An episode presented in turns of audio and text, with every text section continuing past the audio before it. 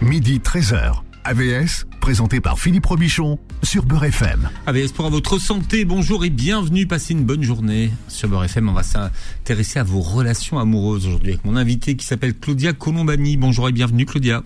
Bonjour Philippe. Vous êtes coach en relations amoureuses et estime de soi. Vous, vous êtes euh, spécialisé sur les sujets de l'amour de soi et des relations amoureuses. Vous êtes la cofondatrice de l'entreprise Self Love euh, Project que vous avez euh, lancé sur Instagram en 2018 dans le but de proposer une autre vision que celle véhiculée depuis des années par les Love Coach. Donc on verra ce que votre vision a de nouveau. Euh, les love coach, les coachs en, séduction qui ont voilà qui ont fleuri ces dernières années. Tout à fait.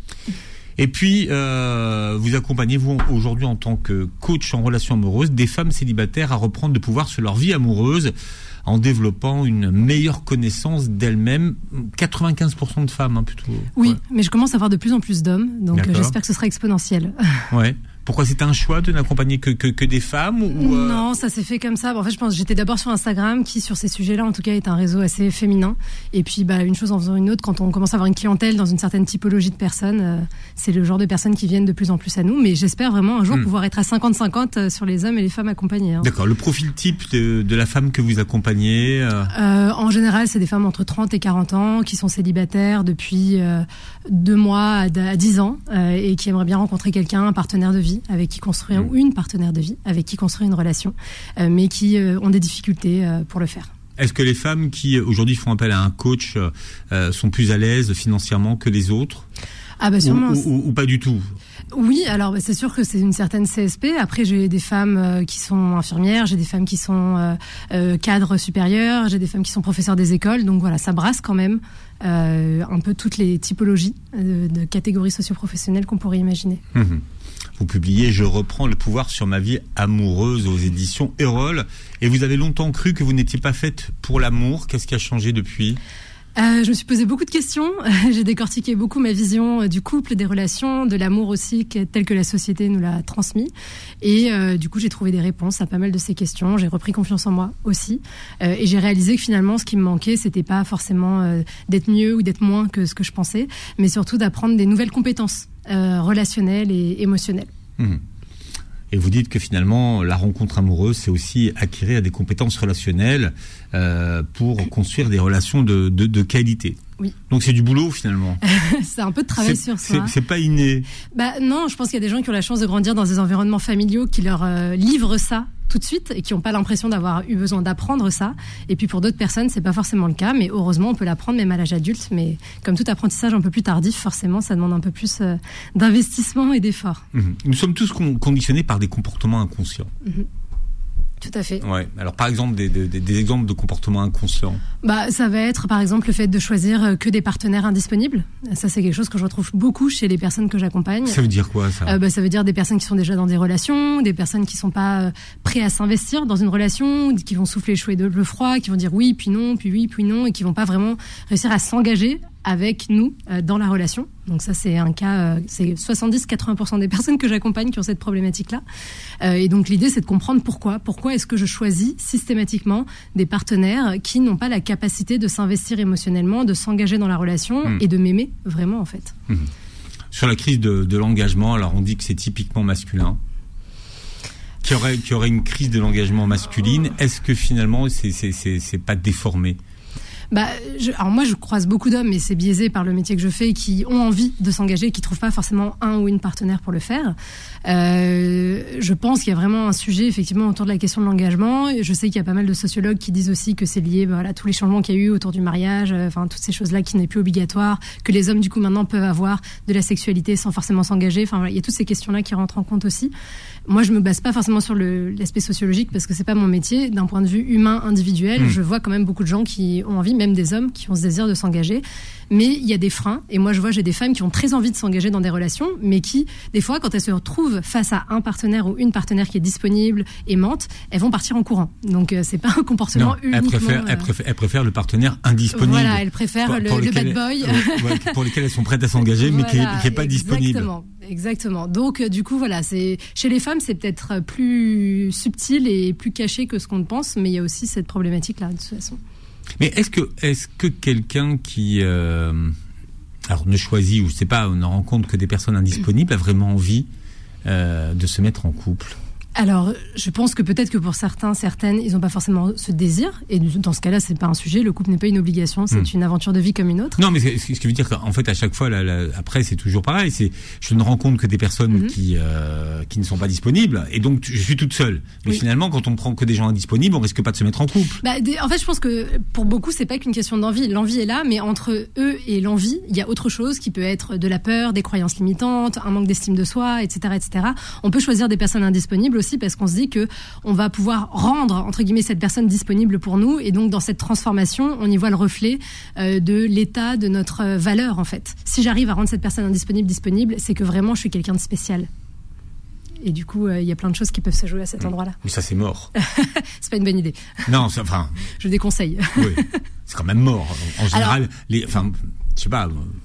Moi, j'ai à J'ai vu autour de moi des, personnes qui ont voulu, euh, qui, pendant des années ont cru que la personne avec qui elles étaient, mais qui était déjà engagée, quitterait sa légitime. Euh, voilà. Dix ans après, elles y étaient encore. Bien hein. sûr. Bah moi, je, dans la vie, j'ai tendance à penser que tout est possible. Après, c'est une question de statistique et de probabilité. voilà. Donc, euh, et du coup, s'il y a 1% de probabilité que ça arrive, est-ce que ça vaut le coup de continuer à, perdre de l'énergie là-dedans? Quels sont les, les, changements sociaux qui impactent notre vie amoureuse aujourd'hui? Bah, du coup, il y a ce que je disais tout à l'heure sur la question euh, du, mariage qui n'est plus une obligation et en plus, même quand on y rentre, on peut en sortir, euh, je mets des guillemets évidemment, facilement. Euh, il y a ça. Bah, le changement de statut des femmes dans la société qui est évidemment une grande avancée mais qui a pu bousculer le, la, dynamique des relations, en tout cas des relations hétérosexuelles. voilà, le, fait que les, gens ont le choix de choisir donc leur partenaire. Hein, ils peuvent choisir n'importe qui et du coup, des fois, quand on peut choisir n'importe qui, j'allais dire on choisit n'importe quoi, mais c'était peut-être pas le. mais en tout cas, c'est pas facile en fait. Cette liberté de choix, ça, ça crée une espèce de paradoxe euh, de, de, de, pouvoir réussir à choisir quand on a trop de choix. Hmm. Bah, aujourd'hui, ce qu'on met en, en, en avant, c'est l'amour. Oui. Donc aujourd'hui, les gens se mettent en, couple par amour, et finalement, il y a presque plus d'échecs du couple quand on se met ensemble par amour alors qu'avant, on, s'aimait moins, mais on, faisait une vie ensemble. Oui, alors après c'est compliqué parce qu'avant les gens faisaient peut-être une vie ensemble, mais est-ce qu'il y avait des gens très épanouis? Est-ce que quelle était la part de violence conjugale potentiellement dans les relations? Enfin, c'est compliqué, je pense, de mettre ça complètement en regard. Mais euh, effectivement, l'amour a pris une grande place, ce qui d'un côté est chouette et sympathique, mais je pense que la partie un peu rationnelle dans le choix de partenaire a un peu trop parfois été laissée de côté euh, au profit de l'amour, de l'émotionnel. Euh, et on peut aimer quelqu'un très fort, mais on peut ensemble co-créer une relation qui n'est pas du tout fonctionnelle malgré l'amour qu'on a pour cette personne mutuellement. Mhm. Et donc il faut arriver à essayer de combiner les deux, le rationnel et l'émotionnel. Moi, j'essaye de, c'est ce que j'essaye de transmettre aux personnes avec qui je travaille, vraiment pouvoir combiner le rationnel et l'émotionnel à peu près au même niveau euh, dans un choix de partenaire. Mhm. Alors, quelles sont les compétences relationnelles qu'il faut acquérir pour construire des relations de qualité? De quoi on a besoin? Euh, bah, Déjà une bonne connaissance de soi, euh, je dirais, de ses modes de fonctionnement, euh, de, bien prendre du recul aussi sur le, le, modèle familial, parental dans lequel on a grandi. Pas forcément pour s'en détacher complètement, mais pour le challenger et voir la lumière de notre vie d'adulte. D'avoir une bonne connaissance et compréhension de ses émotions pour avoir une bonne gestion aussi de ses émotions parce que euh, voilà être capable de mettre des mots dessus ne pas se laisser complètement envahir absorber par ses émotions au point d'avoir l'impression d'être son émotion et de tout laisser dominer par ça. Ça c'est hyper important. Euh, savoir communiquer ça c'est aussi très très important et donc bien communiquer. Je rappelle que communiquer c'est pas juste parler c'est dire les choses d'une façon claire intelligible pour l'autre écouter. Euh, la communication c'est beaucoup d'écoute et beaucoup d'écoute active. Et parfois souvent quand on est très pris dans ses propres blessures, on va parler, parler, parler, mais on va pas entendre ce que l'autre va nous dire. Donc il faut aussi apprendre à, laisser la place à l'autre, accepter l'altérité aussi, je pense, parce qu'il y a beaucoup de choses où euh, souvent je vois avec les personnes que j'accompagne qui vont euh, chercher sans s'en rendre compte hein, chez l'autre un, reflet d'elle-même euh, ou d'eux-mêmes, alors qu'ils ont passé beaucoup de temps à me dire et à m'expliquer pourquoi eux-mêmes n'étaient pas aimables. Le paradoxe est toujours intéressant, mais voilà, du coup aussi accepter que l'autre il sera différent et que même si je mets des guillemets, il coche ou elle coche toutes les cases, il y aura toujours un truc qu'on n'avait pas prévu. Et heureusement, c'est ça la beauté aussi de la vie, c'est cette hmm. partie d'incertitude. quoi. Hmm. D'autres compétences à acquérir? Euh, Travailler sa résilience aussi émotionnelle, euh, accepter. Alors, attends, c'est quoi la résilience émotionnelle? Alors, c'est une capacité euh, à, à, revenir à un état, enfin, moi, comme je l'ai défini, à un espèce d'état d'équilibre émotionnel. C'est-à-dire que dans la vie, il y aura toujours des moments où ça va super, il y aura toujours des moments où ça va pas du tout. Et en fait, la résilience, pour moi, c'est cette capacité à avoir le pendule qui revient un peu dans cette hmm. zone d'équilibre, qui est une zone d'apaisement, de sérénité sérénité. Voilà. Et c'est plus cette zone d'apaisement et de sérénité pour moi qu'il faut chercher mmh. qu'un état de bonheur permanent qui est complètement illusoire et inaccessible de toute façon mmh. et fatigant. C'est pas le, le fait d'avoir euh, euh, digéré ses précédentes histoires d'amour.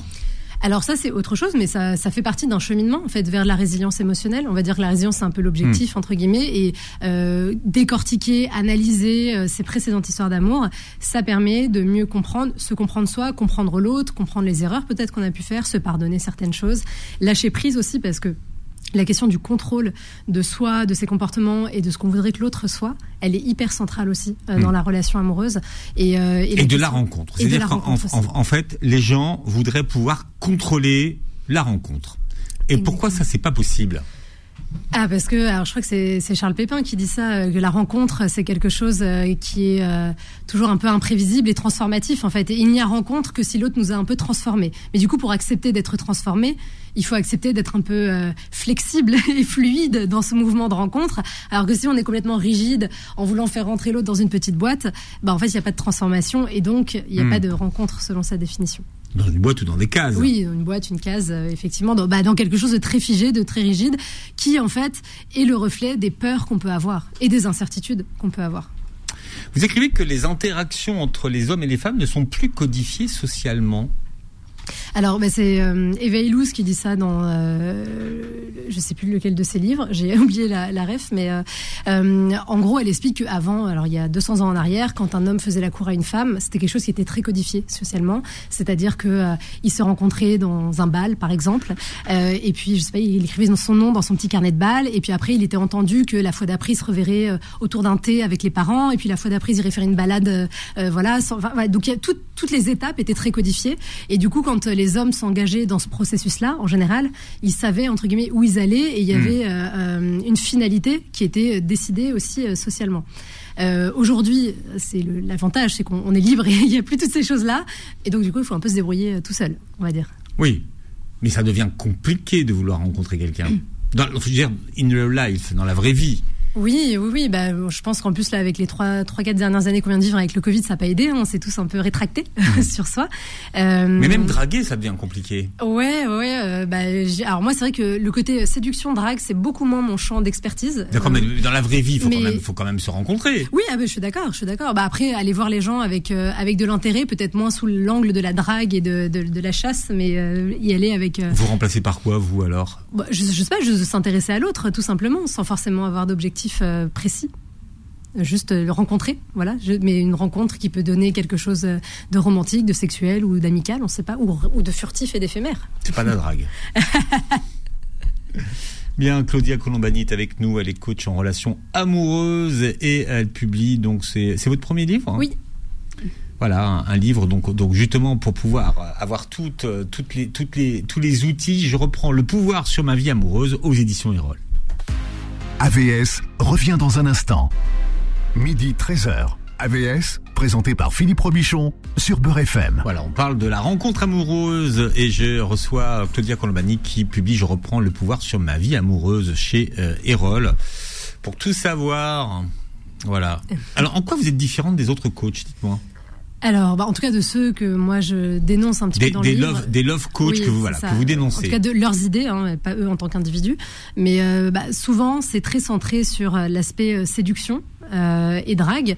Et ça laisse pour moi beaucoup de côté euh, bah, toute cette partie d'introspection, de compréhension de soi et toute cette mécanique qui consiste à être capable de, euh, bah, de comprendre comment on fonctionne et pour pouvoir faire différemment dans la rencontre et dans la relation. Parce que draguer, ok, mais une fois que j'ai rencontré la personne, c'est le début, c'est 20% du travail, entre guillemets.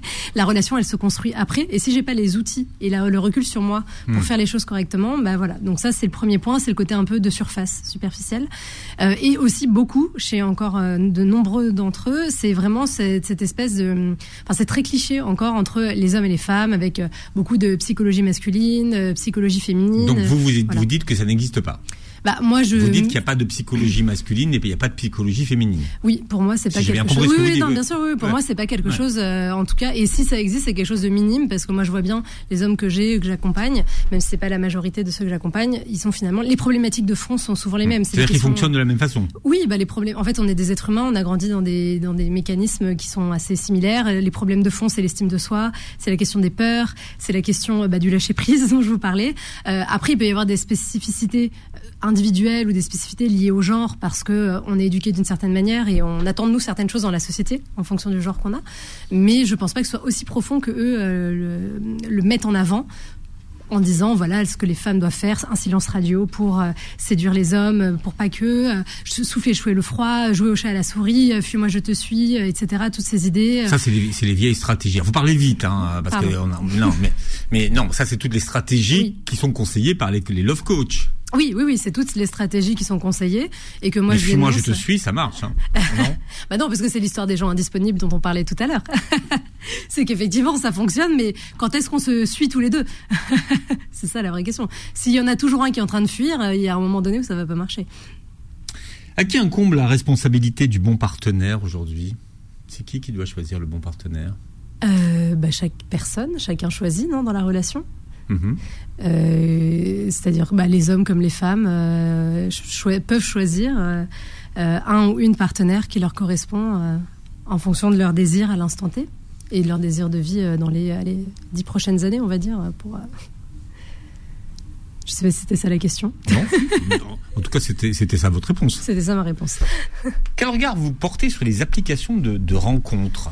Alors, bah, il y a beaucoup de défauts sur les applications de rencontres. On va commencer par là parce qu'évidemment, je sais qu'elles sont très euh, critiquées.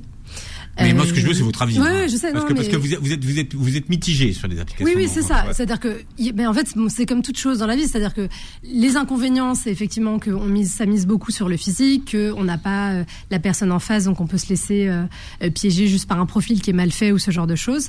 L'avantage, c'est que si dans son quotidien on a du mal à rencontrer des nouvelles personnes, eh bien, ça permet d'élargir son cercle social de façon un petit peu plus euh, efficace que euh, ce qu'on aurait euh, au quotidien. Enfin voilà, au quotidien. Donc, euh, je pense que utiliser d'une façon qui est pas chronophage, qui est pas trop énergivore pour soi, ça peut être un outil supplémentaire pour rencontrer des bonnes Mm. personnes. C'est pas le seul.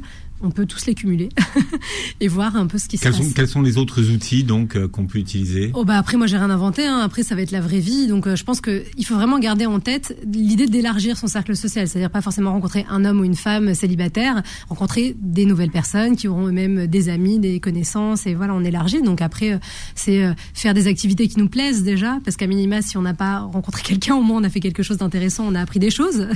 Maintenant il y a des soirées alors, surtout dans les grandes villes à Paris tout ça je sais qu'il y a des dîners de célibataires qui sont organisés des soirées comme ça pourquoi pas, on sait jamais, hein, il suffit d'une fois. Euh, voilà, moi j'ai ou toutes les choses assez classiques, hein, du bénévolat, des choses qui se réitèrent dans le temps et qui permettent de laisser le temps de rencontrer les gens. Et après, bon, il y a toujours la classique, c'est le travail. Je crois que c'est 60% la statistique. Bah, mais Je regardais les statistiques, les gens se rencontrent le plus sur leur lieu de travail ou dans sûr. les études. évidemment, bah, c'est là où on passe le plus de temps, donc euh, c'est normal en même temps. Donc ça montre bien que quand on passe du temps quelque part, potentiellement, on Mm. augmente les chances de rencontre. Les applications de rencontres ont renforcé ce qu'on appelle la phobo. Oui, alors, Shkoun, la phobo.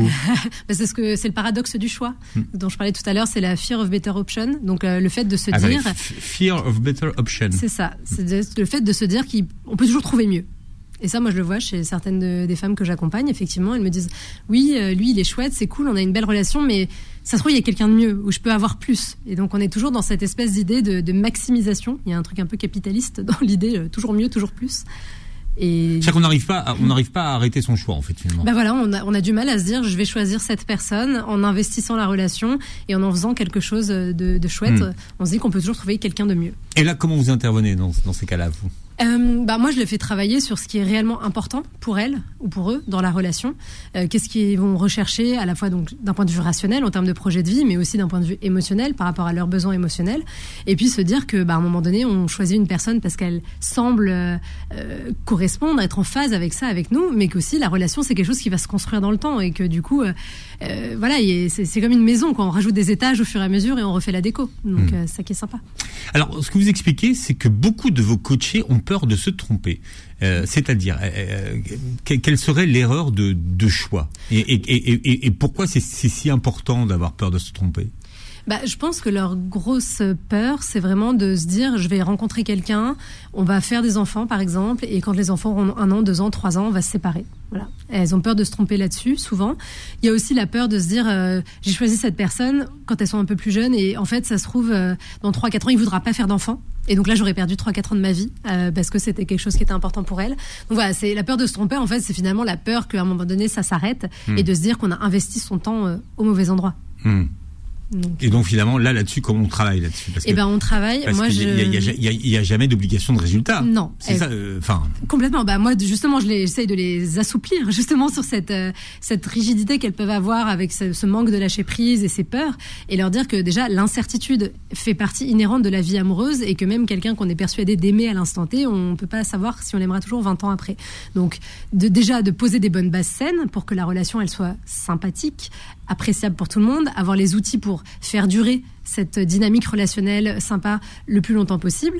Et en fait, vraiment, moi j'appelle ça euh, apprécier le voyage. Donc en fait, c'est se dire, on ne sait pas le voyage combien de temps il va durer, mais au moins on va choisir des voyages qui sont plaisants à l'instant T, parce que souvent elles sont en plus dans des voyages pas plaisants où il y a 80% de souffrance et 20% de plaisir. Donc on essaye d'inverser et mettre 80% de plaisir et 20% de c'est pas de souffrance, mais d'emmerdement, de, de, problèmes, parce que bah, c'est la vie et c'est la vie de couple aussi. Des fois, c'est pas toujours euh, rose. Mm. Mm. Mais voilà, d'inverser ce ratio-là et, de se dire, bah, tant que ça va, euh, restons là et on verra quoi. Alors on pourrait se tromper, mais il y a aussi le risque que ça fonctionne. c'est ça. Bon, des fois c'est souvent ce, que, ce, dont elles ont le plus peur. Euh, il y, a le risque que ça marche. Ben, c'est ça. Ah mais ça, au fond, quand on gratte un peu, on se rend compte que c'est souvent de ça dont elles ont le plus peur, c'est que ça fonctionne. C'est pour ça que pour beaucoup, quand il y a quelqu'un de disponible qui arrive, elles partent en courant. c'est assez paradoxal. Hein, on est, non, c'est intéressant. Comment, comment vous expliquez ce paradoxe? Bah, parce que je pense que, en tout cas, les personnes que j'accompagne, moi, hein, c'est pas tout le monde, mais euh, il y en a beaucoup pour qui c'est difficile de se laisser aimer, euh, d'être euh, réellement vu dans leur vulnérabilité par quelqu'un, d'être dans une certaine intimité émotionnelle. Et donc, fonctionner, ça veut dire bah, aller vers ces choses-là. Et du coup, ça peut être très, très anxiogène pour elles, euh, pour différentes raisons, liées à leur personnalité, à leur histoire de vie. Euh, et donc, elles vont un peu fuir ça, parce que euh, aussi, comme je leur dis souvent, quand on cherche, on ne peut que trouver. Et quand on a trouvé, on ne peut que perdre. Donc du coup, des fois, il y a quelque chose de confortable euh, dans la recherche parce hmm. qu'au moins on se dit que ça ne peut que s'améliorer. Oui, c'est-à-dire que si on cherche, on finit par trouver. C'est ça qu'il faut, c'est ça qu'il faut comprendre. Exactement. Ouais. Mais il y a, y, a, y, a, y, a, y a ce risque, et puis il y a l'autre risque qui, qui les tétanise, c'est le fait de, de, de, de rester seul. Oui, oui, bien sûr. Bah, ça, qui, est, qui, est, quand même très présent. C'est-à-dire que finalement, on rencontre pas la même personne, la bonne personne, mais on a peur de rester seul. Oui, oui, bah, et en même temps, paradoxalement, elles ont peur de s'engager dans la relation et en même temps, elles ont peur de rester seules. Mais il y a plein de paradoxes dans tous les sens. C'est ça qui est intéressant. Et moi, comme je dis souvent, là où il y a paradoxe, en général, il y a quelque chose à aller creuser et à aller regarder. Mais après, cette peur de rester seule, elle est, voilà, elle est pour plein de raisons. Bah, déjà, socialement, euh, malgré tout, le célibat, c'est même si c'est plus facile qu'avant, c'est encore quelque chose qui est un petit peu euh, euh, montré du doigt, surtout quand on est une femme, passé un certain âge. Et en plus, s'il n'y a pas d'enfant, voilà, ça fait beaucoup de choses, clairement.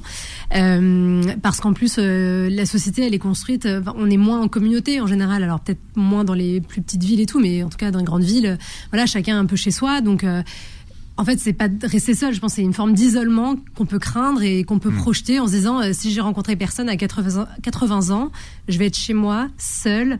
Il y a personne qui va venir me tenir compagnie, quoi. Donc c'est cette hmm. solitude-là qui fait peur. Même si c'est quand même un peu plus facile à assumer. Bien sûr, bien sûr, heureusement. C'est plus facile à assumer, mais je pense que ça dépend vraiment des milieux, pour le coup. Parce que moi, je vois, j'ai des femmes que j'accompagne qui viennent de milieux euh, plus traditionnels, euh, avec des parents qui vont être beaucoup en attente encore euh, sur ces sujets et qui vont mettre beaucoup la pression. Hmm. Mais là, c'est le, choix des parents. C'est les parents qui veulent. Ah oui, oui, bah, c'est les parents qui veulent. Ah bah, elles, veulent aussi, mais... Non, mais, que... non, mais c'est moi, c'est pour moi, c'est une vraie question. C'est de savoir que quelqu'un qui, de toute façon, ne tombe jamais sur la bonne personne, est-ce qu'elle veut vraiment se mettre en couple? Ah non, mais je suis d'accord, c'est une vraie question. Hein. moi, c'est une vraie question. Vous mhm. voyez, c'est que. Mhm. Bien sûr, bien sûr. c'est une question à se poser, à aller, euh, aller regarder, à aller décortiquer. Effectivement, est-ce que euh, j'essaye d'incarner le désir de mes parents, de mes grands-parents, de la société, de répondre à une injonction, voilà. Ouais. Comme je disais, il n'y a aucune obligation euh, d'être en relation. Alors, il, y a ceux qui finalement investissent des relations qui sont clairement dysfonctionnelles et qui restent dans ces relations. Pourquoi? Souvent, alors pas tout le monde, hein, mais euh, les relations dysfonctionnelles avec violence, manipulation, etc. Bon, déjà parce qu'il y a toute une mécanique de soumission et euh, bien souvent, euh, quand on finit par s'en rendre compte, bah, c'est déjà trop tard, on est pris dedans et c'est très compliqué. Euh, pour beaucoup, ça va avec des personnes qui ont grandi dans des environnements familiales qui étaient dysfonctionnels. Et donc, en fait, euh, pour eux, ils ont appris que l'amour, c'était ça. Euh, et comme dis souvent, euh, en amour, euh, on va vers ce qui est familier avant d'aller vers ce qui nous fait du bien. Euh, et donc, si ce qui nous est familier, c'est de la dysfonction, c'est de la violence, ça peut être compliqué de se projeter dans une dynamique relationnelle fonctionnelle. Hmm. Donc, et du coup, ça demande beaucoup de C'est travail. politiquement effectivement. incorrect. hein, de- Non, mais c'est un peu politiquement incorrect de le dire. Bah euh, ouais, je sais pas. Après, euh, c'est pas de leur faute. Hein, Dans l'explication, oui, c'est- c'est un peu. euh, ouais. Après, après, elles y sont pour rien. hein. C'est pas, euh, c'est pas de leur faute si, en fait, parce qu'elles, elles ont hérité de ces traumatismes. Elles Mm. n'ont pas choisi de grandir là où elles ont grandi, ou ils n'ont pas choisi de grandir où ils ont grandi. Donc c'est pas de leur faute s'ils sont comme ça. Ils se rendent pas compte, en fait. Mais c'est sûr que c'est pas facile de voir sa part de responsabilité. Quand je dis responsabilité, c'est pas de sa faute, hein. juste la part de ce qu'on peut faire changer. En fait, c'est ça la part de responsabilité. C'est la part de ce qu'on peut faire changer, la part de ce sur quoi on a une action possible. Vous publiez Je reprends le pouvoir sur ma vie amoureuse chez Erol. Claudia Colombani est notre invitée jusqu'à 13h. AVS revient dans un instant, midi 13h. AVS, présenté par Philippe Robichon sur Beurre FM. Avec Claudia Colombani qui est notre invitée aujourd'hui. On parle de la rencontre am- amoureuse et puis il y a beaucoup d'idées euh, préconçues et de stéréotypes pardon, qui influent euh, sur les hommes et les femmes dans le contexte des relations euh, amoureuses. Alors par exemple, euh, les femmes sont euh, plus émotives que les hommes. Mhm. Vrai ou faux? Eh bien, je pense que c'est faux. je pense que les hommes ont la même capacité de ressentir leurs émotions d'un point de vue euh, physiologique. Euh, mais que effectivement pour beaucoup d'entre eux ils sont éduqués dans un environnement où on les pousse pas vers ça. C'est-à-dire qu'on dit souvent aux petits garçons euh, arrête de pleurer euh, euh, voilà t'es pas une mauviette les petits garçons ça pleure pas etc Mm. on, on leur apprend pas à mettre des mots là-dessus. On leur apprend même à les repousser très fort parce que quand on est un vrai homme on n'a pas d'émotion soi-disant Les hommes doivent être euh, actifs dans la conquête et la séduction des partenaires. Alors ça, je dis pas que c'est une fausse idée, juste pourquoi pas, mais c'est pas une obligation euh, absolue. Et ça peut être des deux côtés. Euh, Après, ça plaît ou ça plaît pas, et ça, c'est chacun qui se rend compte comme il veut. Alors il y a un chapitre passionnant dans votre livre, c'est sur l'idéalisation de l'amour. Et euh, il y aurait un amour romantique idéal. Oui, ah ben ça c'est quelque chose qui a été beaucoup beaucoup poussé euh, par euh, la pop culture. Alors c'est pas nouveau hein, parce que le romantisme ça fait euh, plus de 200 ans que, que ça a été inventé entre guillemets comme concept, mais c'est quelque chose qui a pris beaucoup beaucoup de place là dans la dans la culture populaire euh, depuis euh, les 50 60 dernières années. Et en tout cas, moi je vois les gens de ma génération euh, 25 allez, je crois 25 45 ans, on va compter large, qui ont grandi avec euh, les séries américaines, avec euh, les comédies romantiques, avec euh, toutes ces choses-là, même dans les chansons tout ça, avec un, un idéal de l'amour, avec euh, toujours un petit peu la même idée de euh, euh, la relation qui est difficile, ils n'arrivent pas à se rencontrer, il y a des difficultés, et puis finalement, euh, il y a l'un ou l'autre, souvent la femme qui fait changer l'homme euh, euh, pour le transformer. C'est la belle et la bête hein, finalement, euh, le transformer, qui devient capable d'amour, et du coup il l'a choisi, et en général ça s'arrête là. Donc c'est ça. Ou alors quand ils se retrouvent, euh, il y en a un des deux qui meurt aussi, ça ça peut être un grand classique euh, à la Titanic ou Roméo et Juliette. Oui, mais il y a une, idéali- il y a une idéalisation de, de la vie amoureuse en fait. Ben, bien sûr, ben, en fait, c'est-à-dire que dans tous ces supports, finalement, la, la vie de relationnelle est très peu décryptée. Ce qu'on décrypte, c'est le avant, c'est la rencontre qui va être tumultueuse, qui va être compliquée. Et quand elle se finalise, entre guillemets, ben, en fait, la suite, euh, c'est ils vécurent heureux, ils eurent beaucoup d'enfants et ça n'existe pas. On le voit jamais dépeint, ou alors quand on le voit dépeint dans les films, souvent c'est le moment où euh, ils ont 40, 50 ans, ils sont en train de se séparer, ça se Mm. passe pas bien, donc euh, il y a assez peu de. Parce qu'en vrai, c'est vrai qu'une relation qui se passe bien, je sais pas s'il y aurait beaucoup de films à faire sur le sujet. Peut-être que ce serait un peu ennuyeux parce que c'est assez tranquille. C'est pas ennuyeux à vivre, mais des fois c'est peut-être ennuyeux à, Mm. à regarder. Mais cet état amoureux, comment est-ce qu'on peut le définir et quelle est, quelle est la durée de cet état amoureux? Alors, les spécialistes euh, décrivent l'état amoureux. Enfin, l'état amoureux dure entre deux mois et deux, trois ans euh, en moyenne. Ça, ça dépend des personnes, des Mm. relations. Et l'état amoureux, il y a vraiment euh, cette, cette idéalisation de l'autre, beaucoup de, de- beaucoup de projections. On va avoir les, les fameux papillons dans le ventre potentiellement. Enfin, voilà, c'est tout l'état très passionnel en fait, Mm. Euh, où, où en fait l'autre et pas tellement vu pour ce qu'il est, mais pour ce qu'on voudrait qu'il soit ou pour ce qu'on pense qu'il est ou qu'elle est. Euh, et du coup, le, la vraie question, c'est est-ce que cet état amoureux va réussir à se transformer en amour hmm. derrière? L'erreur serait de, de, de confondre l'état amoureux et l'amour. C'est ça. C'est-à-dire que l'état amoureux, il y a vraiment quelque chose de, euh, de subi d'une certaine manière, dans le sens où on peut tomber amoureux de quelqu'un en croisant son regard dans le métro, en fait, alors qu'on lui a jamais parlé et qu'on sait même pas si cette personne a des choses intéressantes à nous dire. Mais il y a un truc qui se passe comme ça. Mais ça veut pas dire que derrière ça peut se transformer en amour euh, conscient, parce qu'en fait, euh, le fait d'aimer vraiment concrètement quelqu'un, il y a une notion de choix, et c'est-à-dire c'est lui dire je te choisis aujourd'hui encore, même si des fois tu me casses un peu la tête et que je suis pas toujours d'accord avec toi et que voilà et que bidule et que chouette, mais je te choisis parce que bah, on est bien ensemble, parce que si, parce que ça. Il y a un engagement en fait dans l'amour actif et conscient. Il y a quelque chose de l'ordre de l'engagement répété. Alors que l'état amoureux, il y a quelque chose de facile et de passif, et on hmm. attend, on est là. Et il, y a des, il y a des gens qui sont drogués hein, à, l'état amoureux. Ah mais complètement. Bah, de toute façon, d'un point de vue neurobiologique, ça balance plein d'hormones dans le cerveau. Euh, c'est le feu d'artifice. Et, et d'ailleurs, il y a beaucoup de gens qui, euh, c'est pour ça, sautent de relation en relation. C'est-à-dire qu'au bout de deux trois mois, quand l'état commence à redescendre potentiellement, des fois, quand, comme c'est un, peu rapide, ben ils vont aller chercher une autre relation pour revivre ça en fait. Hmm. Ils sont, shootés. Euh. Donc finalement, il y a toujours une, une insatisfaction parce que finalement, passer à l'étape d'après, ben, ils s'ennuient. C'est ça. Alors c'est pas tout le monde, mais pour pour certaines personnes, effectivement, il y a ce sujet-là. Il y a ce sujet-là, et du coup, il y a un peu une espèce de, rééducation. Enfin, pour ceux qui en ont le désir et qui en souffrent, hein, parce qu'après, chacun fait ce qu'il veut de sa vie. Mais pour mm. ceux qui voudraient changer ça, il y a une espèce de rééducation un peu euh, émotionnelle en termes de ressenti euh, à faire pour pouvoir accéder à autre chose. Moi, moi la métaphore que j'utilise souvent, c'est que quand on a vécu ça pendant longtemps, cet état fusionnel, passionnel, c'est un peu comme si on avait mangé des piments toute sa vie et que d'un coup, on voulait manger des sushis. Et du coup, on se dit, putain, le sushi, c'est un goût de carton, quoi. C'est quoi cette histoire que tu me vends? Et du coup, il faut du temps pour se dire, ah, ça peut avoir un petit goût, c'est subtil, il y a des petites choses quoi, hmm. qui se passent. C'est une rééducation, en Exactement, il faut se rééduquer. Vous consacrez un, chapitre aux perfectionnistes. Alors, quelle est le, on va dire, la, la thématique centrale des perfectionnistes? Eh bien, on penserait que les perfectionnistes, c'est ceux qui euh, euh, se challengent beaucoup et sont les meilleurs ou ce genre de choses, mais en fait, c'est les gens qui souvent vont porter un masque pour essayer de montrer aux autres la version d'eux qui sera la plus adaptée, la plus désirable, la plus désirée. Euh, et donc, euh, ils veulent toujours être parfaits, parfaites, dire la bonne chose, euh, proposer la bonne solution. Enfin voilà, et du coup, c'est épuisant parce que personne n'est parfait. et sauf que ceux qui ont du mal à se détacher de ça, eh bien, ils sont perpétuellement dans cette tentative de perfection.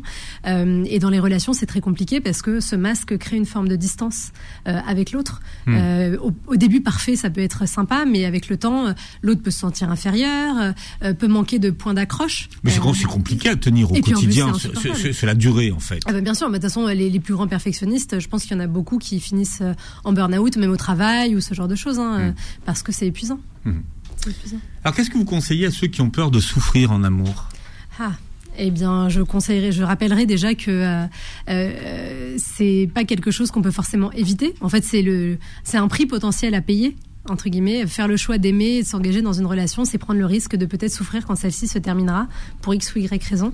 Et que euh, moi, comme je dis souvent, c'est que, alors je sais plus de qui est cette citation, mais souvent, en, s'empêchant de souffrir, on s'empêche de vivre. C'est valable dans plein de hmm. domaines, hein, finalement. Euh, et donc l'idée, c'est de, bah voilà, encore une fois, d'accepter. C'est là la résilience, hein, de se dire, cette souffrance peut arriver, mais comment est-ce que je serai capable d'y faire face quand elle arrivera? Et ensuite, une fois qu'on a ce truc très philosophique là qu'on a un petit peu intégré, la deuxième partie, c'est bah, peut-être de faire ce travail sur soi pour essayer de quand même choisir des relations qui ne soient pas souffrantes. C'est-à-dire qu'on peut souffrir parce qu'il y a une rupture, etc. Mais choisir un ou une partenaire qui nous permette de créer un espace où on va pas être en souffrance, on va pas être maltraité, on va pas être mal, euh, pour euh, quand même limiter les choses et encore une fois vivre un voyage qui soit plaisant euh, quand on est en train de le vivre. Mmh. Alors il y a une question qui est très à la mode aujourd'hui, celle du lâcher prise, qu'on met un peu à toutes les, sauces. Et vous dites que la question du lâcher prise, ou plutôt de l'absence de lâcher prise, est un point euh, qui est central dans la rencontre et euh, sur lequel vous avez le plus de mal à travailler. Pourquoi? Bah, Parce que c'est un truc qui est très profond et très lié aux peurs. En général. Euh, on a du mal à lâcher prise, on essaye de, contrôler euh, ce qui est à l'extérieur de nous parce que on a peur de ce qui pourrait arriver si on contrôlait pas tout ça. Euh, en fait, pour moi, le lâcher prise, c'est vraiment accepter de se concentrer sur ce qui est dans notre zone de responsabilité et de, et de pouvoir. C'est-à-dire, il y a des choses sur lesquelles je peux avoir une action directe Et puis après, il y a tout le reste. Et les trois quarts du temps, ce qu'on fait toutes et tous, hein, et moi aussi ça m'arrive, c'est qu'on passe beaucoup de temps à essayer de contrôler ce qui est en dehors de notre zone de responsabilité et de, et de pouvoir et pas assez sur ce qui nous appartient. Et donc en fait, c'est bah, pareil, c'est épuisant, c'est angoissant parce qu'on est là, on attend des résultats, on n'en a pas. Euh, donc voilà, il faut vraiment se reconcentrer sur soi et sur euh, ce qu'on peut faire. Et le reste il faut il faut lâcher. Il faut accepter qu'on n'a pas la main dessus quoi. Hmm. et ça c'est voilà c'est difficile à lâcher parce que c'est vraiment lié à, à de l'angoisse potentiellement à des peurs qui peuvent être très présentes. Hmm. On n'a pas le pouvoir de changer les autres. exactement. Ça, c'est mort. ah ça c'est pas possible. C'est pas possible. On peut on peut leur faire des retours s'ils en ont le désir. On peut les accompagner. On peut leur tenir la main euh, et vice versa d'ailleurs et d'ailleurs c'est ça la beauté des relations hein, aussi euh, humaines et amoureuses aussi en particulier c'est que avec euh, des bonnes personnes on peut continuer de guérir des blessures on peut gagner en estime de soi en sécurité etc mais l'autre ne peut pas faire le travail à notre place et on peut pas faire le travail à la place de l'autre Hmm. une fois qu'on a accepté ça déjà on, on gagne vachement de temps Il peut aider à nous renarcissiser. Totalement. Totalement. Il peut aider, voilà, il peut encourager, il peut, il peut guider, mais il y a le travail de fond, en fait, il y a que nous qui, pouvons le faire. Il y a une autre question qui est centrale hein, dans la rencontre amoureuse, c'est la question des limites. Euh, D'abord, c'est quoi une limite? Alors, une limite, c'est euh, une, une barrière, on va dire, une frontière qui existe entre, euh, entre moi et l'autre. En fait, c'est ce qui va déterminer mon être. Donc, c'est les choses que au-delà desquelles je vais pas accepter que l'autre aille. Donc, euh, par exemple, j'en sais rien, moi, si vous me mettez à me hurler dessus, je vais te poser ma limite en vous disant, euh, Philippe, euh, par contre, c'est pas acceptable. Moi, j'ai pas envie que on se communique comme ça et qu'on se parle comme ça. alors, je- alors là, Voilà. moi, je dit, alors si ça commence comme ça, c'est mal barré. hein. Mais voilà, du coup, c'est c'est quelque chose que je vais exprimer à l'autre pour lui dire. Donc, faut les poser clairement et verbalement. Ah bah il faut les poser clairement et verbalement et ça c'est quelque chose que beaucoup beaucoup de personnes ont du mal à faire parce qu'on leur a pas appris. Là typiquement on est sur de la compétence euh, relationnelle. Hein. On leur a pas appris ou quand elles ont essayé de le faire en étant jeunes, on ne les a pas écoutées, on les a pas pris en compte, etc., etc. Et ça, euh, voilà, en accompagnant beaucoup de femmes, euh, il y a beaucoup beaucoup beaucoup de femmes qui ont du mal avec ça et du coup ça les entraîne malheureusement souvent dans des espaces relationnels où euh, bah, elles acceptent des choses qui sont pas acceptables. Oui, parce qu'elles n'ont pas posé les limites ça. au départ. Parce qu'elles osent pas le faire. Ouais. Pourquoi n'y a-t-il pas d'échec en amour? Euh, parce que moi, je pense qu'il y a que des expériences et que chaque relation peut nous apprendre quelque chose sur nous. Alors, ça ne veut pas dire que toutes les expériences sont bonnes à vivre. hein. On est d'accord que des relations euh, ultra toxiques, très violentes, euh, on souhaite ça à personne. Et pour celles et ceux qui sont dedans, on leur souhaite d'en sortir. Mais, mais malgré tout, on peut y trouver en prenant un petit peu de recul, en regardant ce qui s'est passé, en essayant de comprendre certaines choses. On peut y trouver de la matière pour faire différemment dans le futur. Voilà, donc c'est pour ça qu'il n'y a pas, il y a pas d'échec. Et, et voilà, de toute façon, chaque histoire, ça, ça sert à rien de, de se bloquer dessus en se disant de toute façon c'est un échec, c'est un échec, c'est un échec. Autant se dire c'était une expérience. Qu'est-ce que ça m'a appris Qu'est-ce que je laisse Qu'est-ce que je garde Et puis après on passe, Mm. on passe à la suivante. Comment est-ce qu'on prend conscience de ces schémas répétitifs? Parce que Euh, beaucoup ont l'impression de revivre toujours la même histoire. Eh bien, ça, c'est un exercice de fond que je fais faire en coaching. On- Elles écrivent, euh, enfin, il y a plein de questions. Elles ont trois pages de questions sur chacune de leurs relations. Et donc, on va tout poser comme ça, en colonne, les unes après les autres, et on va essayer de trouver les points communs. Est-ce qu'il y a un espèce de fil rouge? Est-ce qu'il y a des choses qui se répètent? Euh, Soit dans la façon dont elles ont choisi le partenaire, soit dans leur comportement à elles, soit dans le comportement de l'autre, euh, pour essayer de mettre en lumière certaines choses. Et donc, souvent, ça, on va se rendre compte, par exemple, qu'elles n'ont jamais posé leurs limites. Ou qu'elles ont Mhm. toujours choisi des partenaires indisponibles ou ce genre de choses. Voilà. Donc, en, en mettant tout à plat, en posant tout euh, sur le papier, et ça permet de prendre du recul.